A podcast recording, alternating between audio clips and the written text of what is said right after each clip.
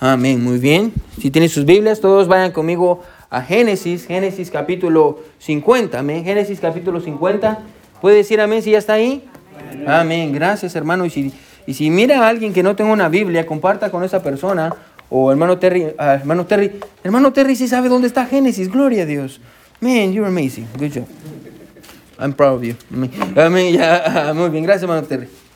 Muy bien, todos uh, vayan conmigo al último, al último capítulo del primer libro de la Biblia. Amén. A todos ahí en Génesis, hermano. Y, y, vamos a leer del versículo 15 al 26. Pero déjenme decir algo bien rápido. Uh, como dije hace unos segundos atrás, unos minutos atrás, el tema de, para nuestra iglesia este año fue posible con Dios. Amén. Y la idea era que muchas veces hay cosas que son imposibles para nosotros pero para Dios todo es posible. Amén. Y yo creo que hermano, a Dios nos dio ese tema porque Dios sabía desde ya que íbamos a pasar por un año duro, en el cual lo único que nos iba a mantener, hermano, es sus promesas y esa promesa en específico. Amén. Uh, hoy vamos a, voy a predicar el sermón número 15 en esta serie. Uh, ahorita que venimos, ahorita en enero vamos a comenzar con la nueva serie del tema del año y en febrero vamos a comenzar con uh, una serie de sermones en el Evangelio de Juan. Amén. El, el, la serie he titulado la serie para que creáis. Amén. Es el propósito del Evangelio de Juan darnos fe. Amén. Para que podamos creer. pero vamos a ver eso en, en febrero. Pero mientras tanto, hermano, yo lo animo que usted siga viniendo los domingos a la iglesia. Amén. Siempre va a encontrar un mensaje de la palabra de Dios que va a animarlo a, a seguir viviendo a su vida para Él. Así que vamos a leer, hermano del uh, versículo 15, Génesis capítulo 50, del 15 uh, vamos a leer al versículo uh, 26, aunque vamos a quedarnos en el versículo 21, pero vamos a leer. La palabra de Dios dice así, dice, viendo los hermanos de José que su padre era muerto, dijeron, quizá nos aborrecerá José y nos dará el pago de todo el mal que le hicimos.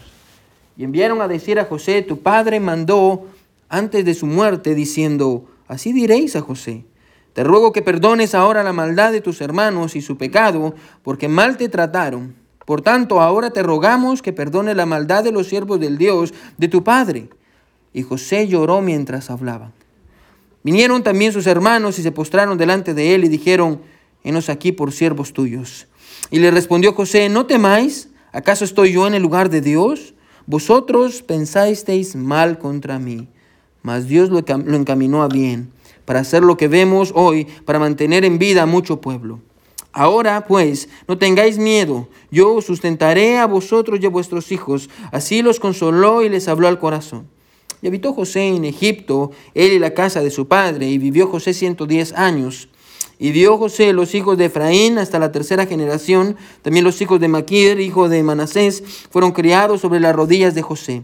Y José dijo a sus hermanos, yo voy a morir, mas Dios ciertamente os visitará y os hará subir uh, de esta tierra, la tierra que juró Abraham, a Isaac y a Jacob. E hizo jurar José a los hijos de Israel diciendo, Dios ciertamente os visitará y, hará, y, hará, y haréis llevar de aquí mis huesos. Y murió José a la edad de 110 años y lo embalsamaron y fue puesto en un ataúd en Egipto. Amén. So, bueno, hoy vamos a considerar este pasaje y hoy quiero predicar, hermano, escuche bajo el título, Dios lo va a usar para su bien. Amén. Dios lo va a usar para su bien. Y, y vamos a tratar un poquito, hermano, con la, con la, la providencia de Dios. ¿Qué es la providencia de Dios, pastor? La providencia de Dios es que aunque usted tenga su plan, Dios tiene un plan que está por encima del suyo, amén. amén, amén. Y Dios va a cumplir ese plan en su vida, amén. amén. Uh, y, y, creemos eso. Y lo vamos a ver en la vida de José, pero vamos a ver algunas cosas interesantes ahí. Así que, hermano, una vez más, estamos en Génesis capítulo 50 y el título del sermón para esta mañana es Dios lo va a usar para su bien. Hermano, Dios lo va a usar para su bien. Vamos ahora. Mi buen Dios que estás en el cielo, te damos gracias, Señor, por tu palabra. Dios, yo me escondo detrás de tu cruz para que tú hables a las personas que han venido, mi Dios, a escucharte a ti y no han venido a escucharme a mí. Señor, gracias, Padre, por la gente que tenemos hoy. Te pedimos por todos aquellos, mi Dios, que no pudieron venir, a que tú estés con ellos, Señor, y que los guardes y los protejas, Padre, y que a, puedan regresar el próximo domingo, Dios. Gracias por nuestra iglesia, por los visitantes que tenemos hoy, Señor. Uh, gracias, Padre, por ser fiel. Gracias Dios por ser grande. y ayudarnos en medio de, nuestro dolor. Ah, Señor, ayúdanos a poder entender, ah, Padre, que solo tú puedes poner las piezas de este rompecabezas que llamamos vida juntas, Señor, y hacer una hermosa fotografía. Te amamos, en el nombre de Jesús oramos, amén y amén. Pueden sentarse, hermanos. Gracias por venir. Pueden sentarse. Dios lo va a usar para su bien. Dios lo va a usar para su bien. Samuel, Samuel de apellido Brengle, era un trabajador del ejército de salvación, del Salvation, Army. Eh, él vivía en Boston hace algunos años, ah, mientras él era un predicador también, Samuel. Un día, mientras paseaba por un lugar donde había mucha construcción, dice que él estaba caminando y mientras él estaba caminando por este lugar ah, donde había construcción, alguien, quiero que me siga, alguien ah, jugando con ladrillos, tiró un ladrillo desde el décimo nivel. Mientras él caminaba, el ladrillo cayó y le pegó exactamente en la cabeza. Un ladrillo grande desde el décimo nivel. Si usted trabaja en construcción, hermano Salvador tal vez sabe eso. Usted sabe uh, qué es, hermano. Y entre más alto, más duro cae. Amén. y desde el décimo nivel dejaron caer, perdón, este, este ladrillo y, cayó y le pegó en la cabeza a, Samuel. El impacto fue tan grande que, que casi lo mató. Casi lo mató. De hecho, le tomó 18 meses para recuperarse por completo. Durante ese tiempo escribió un libro llamado Ayudas para su Santidad. Es un libro muy, muy, muy conocido, un libro cristiano, ah, del cual se vendieron miles de copias, miles y cientos de copias. Cuando se recuperó por completo, las personas se acercaban a él para agradecerle por el libro que había escrito. Muy bonito libro. Fue de bendición a mi vida, le decían las personas. Gracias, gracias por escribirlo. Ah, y, él siempre les decía lo siguiente, le respondía diciendo esto, sin ladrillo no hubiera habido un libro. Si no hubiera sido por ese ladrillo que me cayó en la cabeza y que estuvo a punto de matarme, yo no hubiera ah, tenido el tiempo, estos 18 meses, para poder escribir. Ah, pero Dios fue bueno y me dejó a, escribirlo y me, salvó. Su esposa, escuche, ah, guardó el famoso ladrillo que le cayó en la cabeza e hizo que grabaran Génesis 50, 20, el pasaje que acabamos de leer, que dice, vosotros pensáis mal contra mí, mas Dios lo encaminó a bien para hacer lo que vemos hoy, para mantener en vida a mucho pueblo. Amén, amén. Bueno, creo que es muy claro que este pasaje, la vida de José en general, nos enseña esto. Quiero que escuches, ¿sí? Que Dios puede usar para nuestro bien aquello que otros intentaron para nuestro mal. Amén. Eh, yo creo que es, es la verdad que el pasaje enseña. Amén. A Dios puede usar para nuestro bien aquello que otros intentaron o planearon para nuestro mal. Y yo creo que es una gran verdad porque yo creo que es una gran verdad. Pero déjeme recordarle en esta mañana que el versículo 20 no está solo hay algo que se llama contexto. Hay una historia que está pasando alrededor de este versículo, porque a veces somos muy buenos recordando sus versículos. Amén. Dios lo va a usar para su bien, pero no sabemos en qué contexto Dios lo dijo, o en este caso José lo dijo, porque el versículo no está solo. Hay algo más en este pasaje. Pastor, ¿qué quiere decir eso? Ah, lo que quiero decir es que aunque la verdad del versículo 20 es muy buena, cuando consideramos el contexto en donde estas palabras fueron dichas, hermano, el mensaje que Dios quiere comunicarnos en esta mañana y en el pasaje es mucho mejor. Amén. Así que desde ya quiero que usted entienda esto. ¿sí? Dios puede cambiar aquello que las personas han hecho para nuestro mal, lo pueden transformar en nuestro bien. Dios puede hacer eso, pero Dios está diciendo algo más aquí. Algo más que vamos a aprender si nosotros consideramos el pasaje. Ahora, en el contexto quiero que escuche José está a punto de morir. De hecho, al final del pasaje leímos que José tiene 110 años de edad. Su fuerza se había desvanecido ah, por el paso de los años. 93 años, escucha hermano, 93 años han pasado desde que sus hermanos lo vendieron. 93 años. Desde que, desde que sus hermanos, un joven de 17 años, lo tomaron, lo llevaron y lo vendieron a, a personas desconocidas que realmente querían matarlo, amén. 93 años han pasado desde que sus hermanos lo vendieron a unos desconocidos que iban a Egipto. 80 años han pasado desde que se paró enfrente de Faraón y este lo nombró el segundo hombre más importante de todo Egipto. 73 años han pasado desde la reunión que él tuvo con sus padres y con sus hermanos, donde él les dio misericordia. Hermano, mucho tiempo ha pasado. José ya es grande y sus hermanos obviamente también son grandes. El tiempo ha pasado. Pero para este punto, yo quiero tal vez decir esto para que entendamos qué, lo que voy a decir.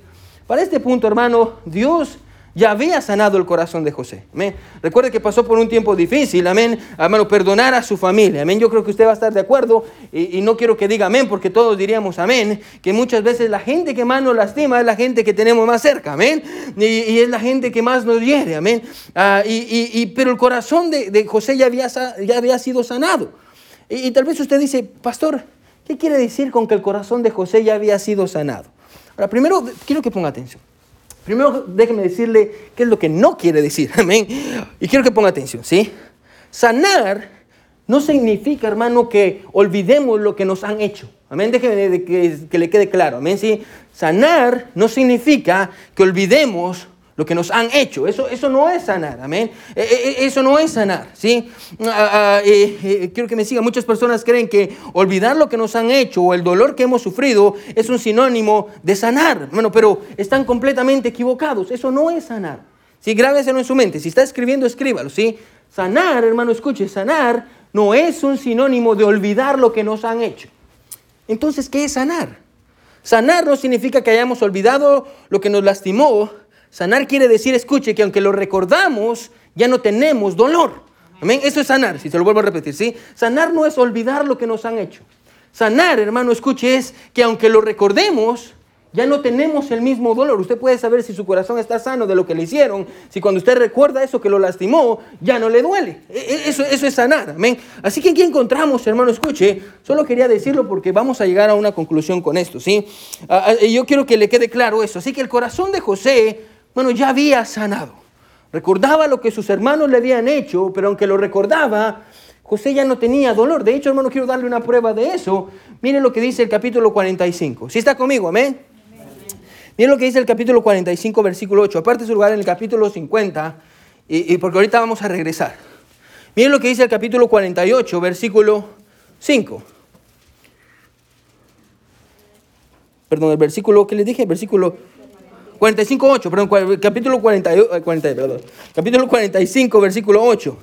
Capítulo 45, versículo 8. Miren, una prueba de que el corazón de José ya había sanado. Miren lo que es el capítulo 45, versículo 8. Dice, así pues, no me enviasteis acá vosotros, sino ¿quién dice? Dios, que me ha puesto por padre de Faraón y por señor de toda su casa y por gobernador en toda la tierra de Egipto. ¿Qué está diciendo aquí José? Ustedes me vendieron Ustedes son mis hermanos y ustedes me vendieron a desconocidos, pero ustedes no fueron los que me enviaron a Egipto. El que me envió a Egipto fue Dios. Dios fue el que me envió. ¿Qué, encontramos? Él recordaba lo que le habían hecho, él recordaba lo que sus hermanos le hicieron, pero aunque lo recordaba, escuche, ya no le dolía. encontramos, hermano, escuche que ah, José, el corazón de José, eh, había sanado. Ah, y para él, escuche, todo había quedado atrás. Al menos para él. ¿Cómo así para él, pastor? Sí, porque para sus hermanos, hermano, la historia es completamente diferente. Amén. La historia es completamente diferente. Y digo por él, hermano, porque para el resto de sus hermanos, escuche eso que le habían hecho hace 93 años, aún los estaba atormentando.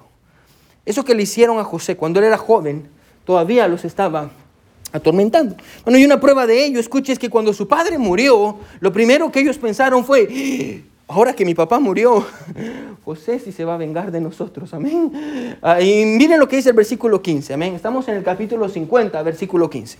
Así que yo quiero que tenga su Biblia abierta para que vea que, lo que, lo que le estoy diciendo no es mentira, amén. Miren lo que dice el versículo, Génesis 50, versículo 15, miren lo que dice. Dice, viendo los hermanos de José que su padre era muerto, dijeron, quizá nos aborrecerá José y nos dará el pago de todo el mal que le hicimos. Bueno, después de la muerte de su papá se juntan los once hermanos y empiezan a hablar y empiezan a decir, ¿y ahora qué vamos a hacer? Murió nuestro papá, murió nuestro papá y ahora estamos desamparados y estamos desprotegidos ante José. Recuerde hermano que para este tiempo José es el segundo hombre más grande de todo Faraón, de todo Egipto. ¿amén? El primero es Faraón y después es José. Tenía un poder Increíble. Y ahora están ellos, estamos desprotegidos ante José. Así que ellos pensaron, ok, nuestro padre está muerto, lo más probable es que José se vaya a vengar de nosotros y de lo que nosotros hicimos. Ahora yo no sé usted, pero cuando yo estoy leyendo esto, cuando yo estaba leyendo esto, yo estaba como, men, ¿por qué ellos están pensando eso?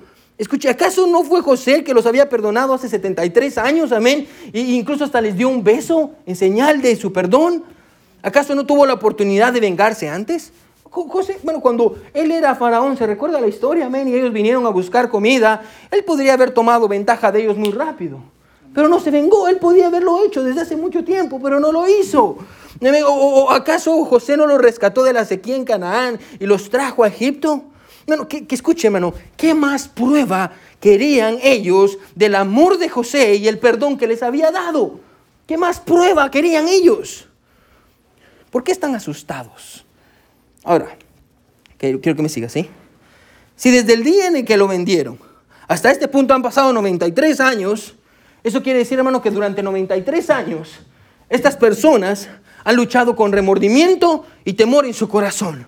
93 años, hermano, una vida de temor, una vida de remordimientos. 93 años. Pastor, ¿temor de qué? Y quiero que, quiero que me siga. ¿Temor de qué?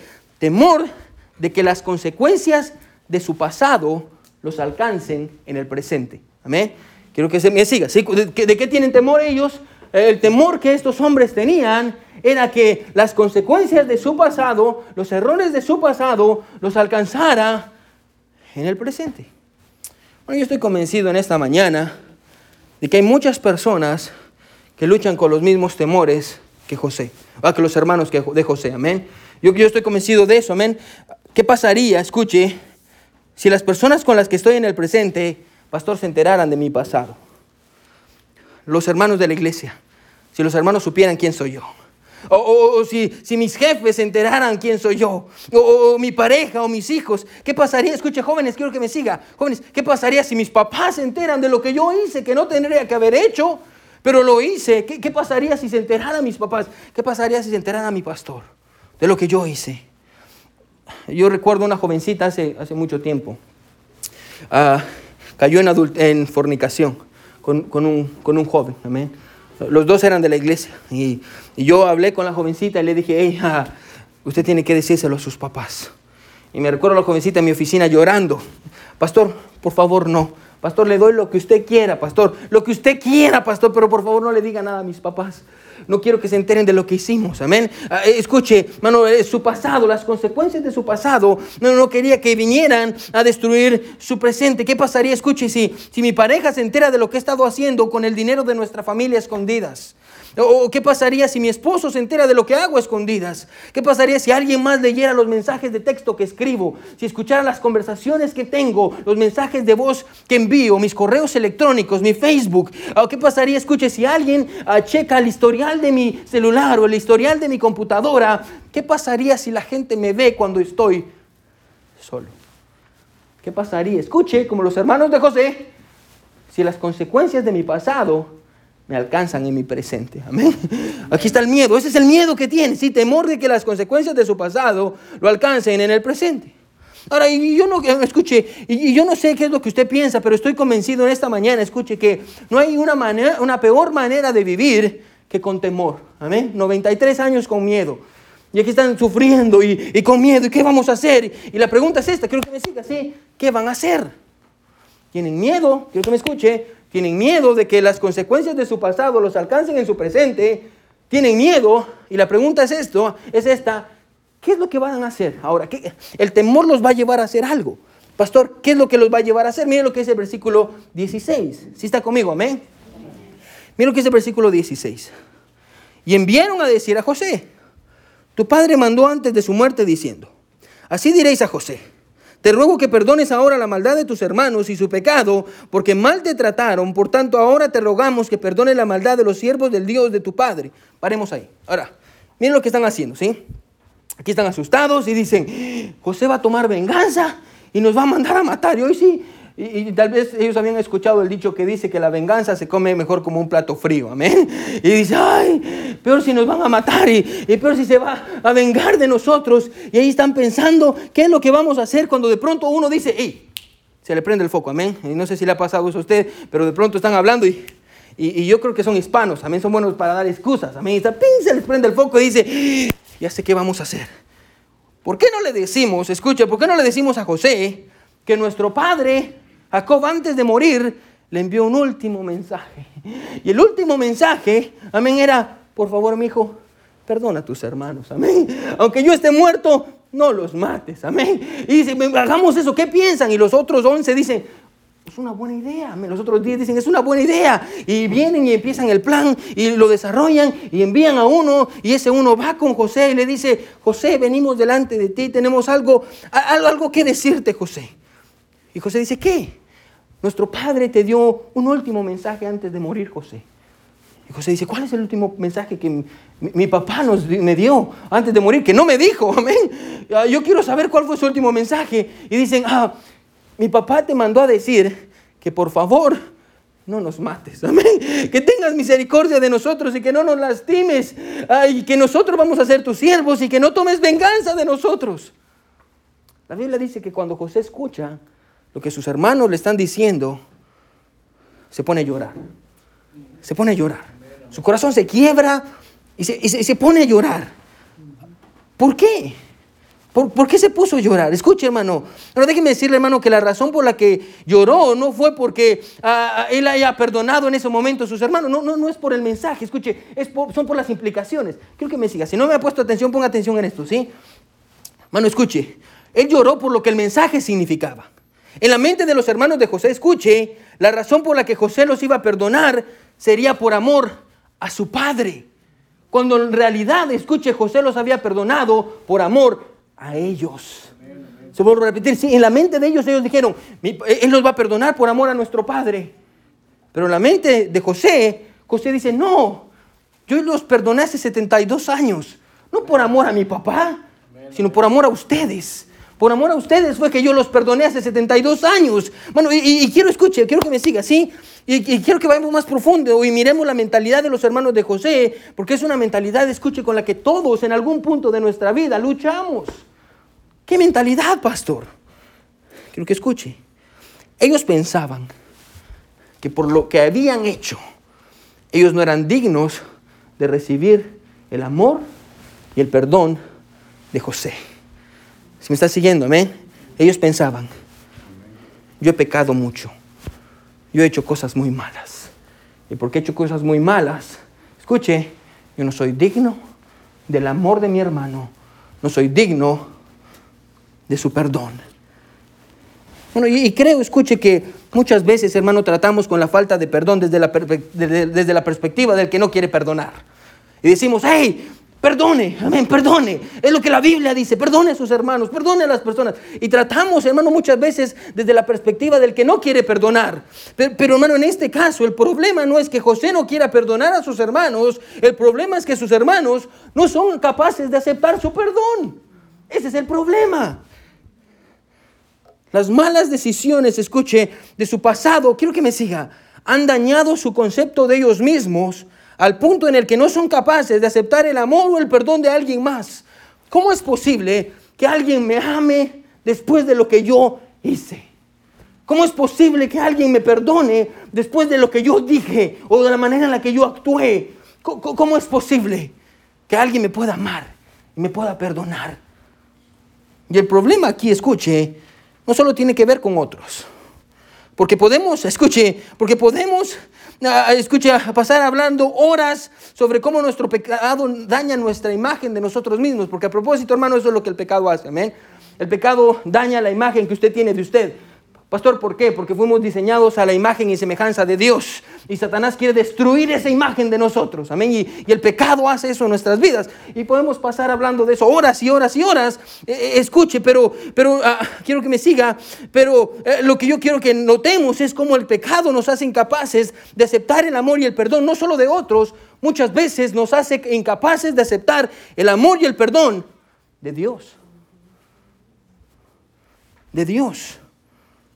El problema, hermano, ponga atención, quédese conmigo, ¿sí? El problema no es que Dios no quiera perdonarnos. Muchas veces el problema, escuche, es que nosotros somos incapaces de aceptar su perdón. Pastor, ¿por qué? Ah, déjeme decirle, ¿por qué? Ah, porque muy dentro de nosotros creemos, pastor, Dios no me puede perdonar por todo lo que yo he hecho, todo lo que yo he dicho, la manera en la que yo he vivido. Pastor, es imposible. Dios quiere perdonarme, sí, pero yo soy incapaz, escuche, de aceptar ese perdón. ¿Por qué? Porque el pecado y las malas decisiones que he tomado han destruido por completo la imagen que yo tengo de mí mismo. Pastor, yo no soy digno de que alguien me ame. No soy digno de que alguien me perdone. No soy digno de nada, pastor. Pastor, yo pequé. Yo no soy digno que Dios me ame.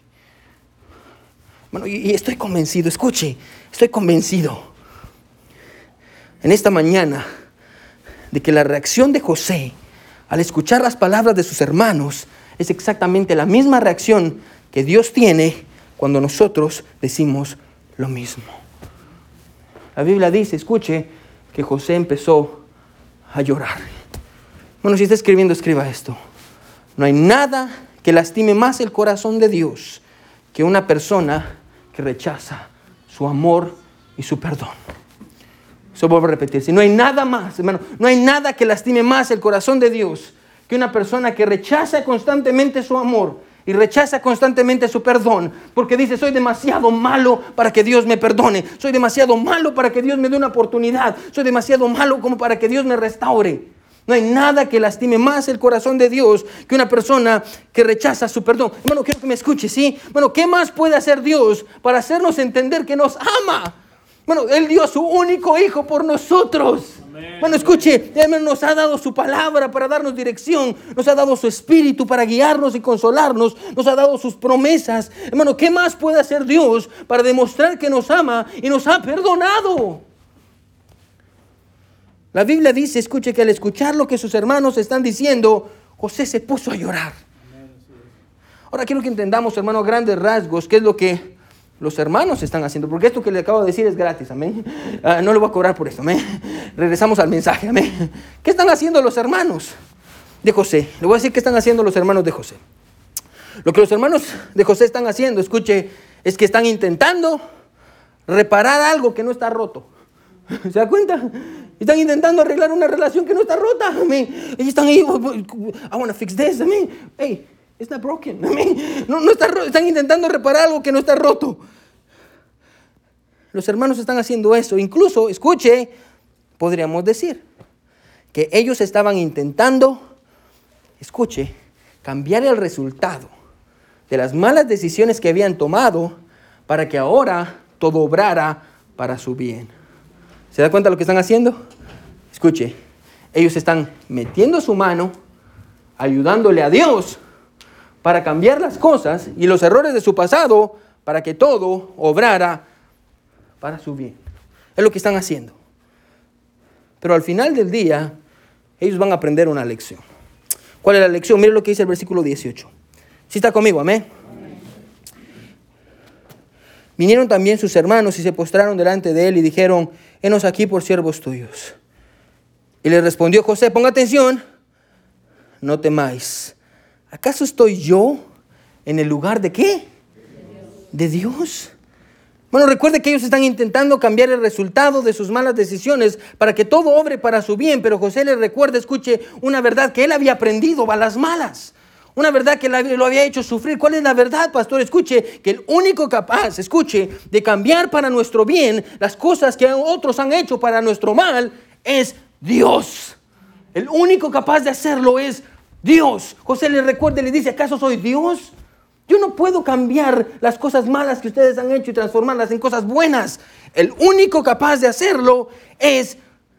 Por más que ellos hicieran un maravilloso plan o que todo estuviera marchando a la perfección o que José se hubiera creído lo que estaba pasando, el único capaz de usar para bien los errores del pasado es Dios. Y en ese contexto, José dice el versículo 20. Mira lo que dice el versículo 20 y subrayalo en su Biblia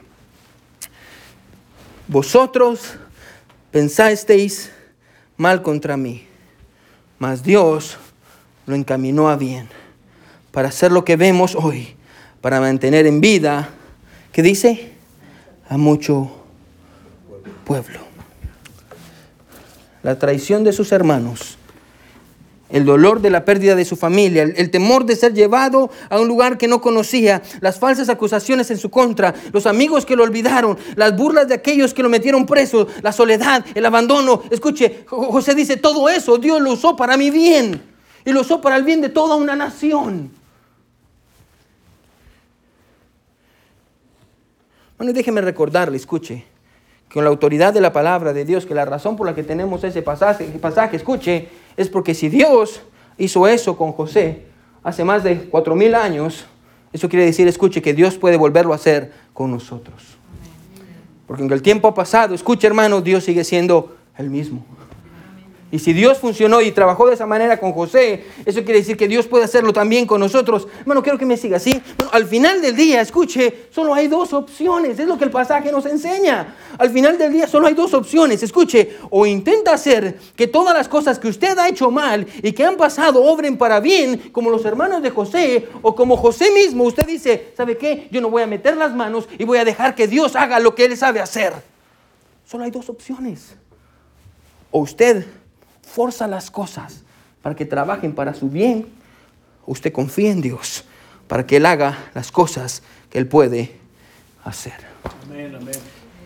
Bueno, no importa lo que usted haya hecho con su vida, quiero que me siga, o lo que los otros le hayan hecho, o lo que escuche haya pasado en el año 2020, o lo que vaya a pasar en el año 2021. Déjeme decirle esto, ¿sí? Con la autoridad de la palabra de Dios al final, hermano, Dios lo va a usar para su bien. Si usted no intenta intervenir y cambiar sus circunstancias por usted mismo. Si usted no intenta, escuche, desarrollar un plan sin consultar primero a Dios, porque somos muy buenos para hacer eso, amén. Ah, yo quiero que mi vida sea así, sea así, sea así, sea así, y se nos olvida que el último, el que tiene la última palabra, hermano, es, es Dios. Bueno, usted no se imagina, un accidente, una enfermedad. usted puede tener todo el dinero del mundo, pero todo el dinero del mundo, hermano, no es ah, ah, un, salvavidas que lo proteja, hermano, de una enfermedad, del coronavirus, del cáncer, de un accidente, de un incendio. Bueno, usted, ah, tal vez usted está intentando, escuche, esconder los errores de su pasado y su pecado, y usted está intentando ocultarlos para que nadie sepa lo que usted hizo. Pero Dios dice, hey, si usted quiere que yo haga las cosas, va a tener que sacar las cosas a la luz antes de que yo lo haga. Si usted por temor no intenta meterse en otro préstamo. Pastor, es que estoy desesperado, pastor, no tengo el dinero. Pastor, pastor, viene Navidad y no tengo el dinero para comprarle los juguetes a mis hijos. Pastor, me voy a meter en otro préstamo. Credit card. O la tarjeta de crédito, amén. ¿Usted confía en Dios y sigue usando su tarjeta de crédito? Y sigue metiéndose en deudas que no tienen sentido para agradar a gente que no le importa. Amén. Si usted no sale a buscar afuera, escuche eso que Dios le puede dar mano adentro. Bueno, si usted no intenta cubrir su pasado con mentiras, si usted no se aleja, escuche, de aquellos que quieren ayudarlo, ah, si usted no rechaza el consejo de la palabra de Dios, eh, Dios va a hacer que las cosas malas de su vida trabajen para bien. Escuche, si usted confía que Dios haga lo que tiene que hacer y usted no se mete en medio y no se mete a arreglar las cosas. Bueno, uno de los problemas con los que este pasaje está tratando es con la tentación del hombre de intervenir en el plan de Dios para intentar cambiar sus circunstancias y hacer que las cosas obren para su bien. Hermano, en otras palabras, Dios no necesita su ayuda. Dios no necesita su ayuda. Bueno, se imagina José cuando lo llevaban, mano, preso para Egipto. ¿Qué hubiera pasado si José hubiera dicho, me voy a escapar? O, si cuando estaba en Egipto y estaba libre, hubiera dicho, me voy a regresar para Canaán. O si se hubiera vengado de sus hermanos. Bueno, José tenía todas las, probabilidades bueno, de tomar las cosas en sus propias manos. Amén. Y decir, oh, la esposa de Potifar, que no era una mujer fea, doña Poti. Amén. Así le digo de cariño, amén, doña Poti. Era mujer hermosa. Bueno, pero ¿qué es lo que José hizo durante todo ese tiempo? Escuche, hermano, José confió que de alguna manera Todas estas cosas que, hermano, su vida parecía un rompecabezas que no tenía sentido, que de alguna manera cada una de esas piezas iban a encajar en el plan de Dios. Y su trabajo, escuchen, no era meter sus manos e intentar ayudarle a Dios, porque no somos buenos haciendo eso. Su trabajo era confiar que Dios sabía qué es lo que él tenía que hacer. Bueno, Dios es el único es el único que puede ayudarnos.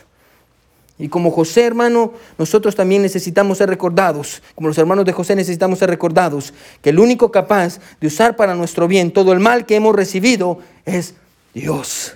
Dios es el único que puede hacer, escuche, que las acusaciones en su contra se conviertan a su favor. Dios es el único que puede usar aquello que usted piensa que es malo para su honra y su gloria. Dios es el único que puede usar su dolor para hacerlo más fuerte. Bueno, si hay una verdad que yo quiero que usted se recuerde, escuche, y con esto terminamos, es que Dios es el único que puede usar para nuestro bien todo el mal que hemos recibido. Si nosotros en lugar de intervenir, confiamos en Él. Amén, amén. Bueno, ¿usted está confiando en Dios? ¿Está confiando en Dios? Dios va a usar para bien todo eso, hermano, que le han hecho para mal. Incluso las cosas, hermano, escuche, no, no ponga atención, hermano, incluso las cosas que han pasado en el año 2020. Bueno, porque yo creo que para todos nosotros este año, hermano, ha sido un año difícil. Amén. Gente ha perdido familia, hermano, y cosas han pasado, amén. Tal vez usted está aquí comenzando de nuevo, amén. Y usted dice, pastor, el año 2020 fue un año difícil. Bueno, pero yo creo, escuche, que si usted deja que Dios sea Dios y no mete sus manos y no intenta ayudarle, bueno, yo creo que Dios va a hacer que todas las cosas que fueron mal trabajen para bien. Amén. Todos con ojos cerrados y cabeza inclinada, nadie viendo.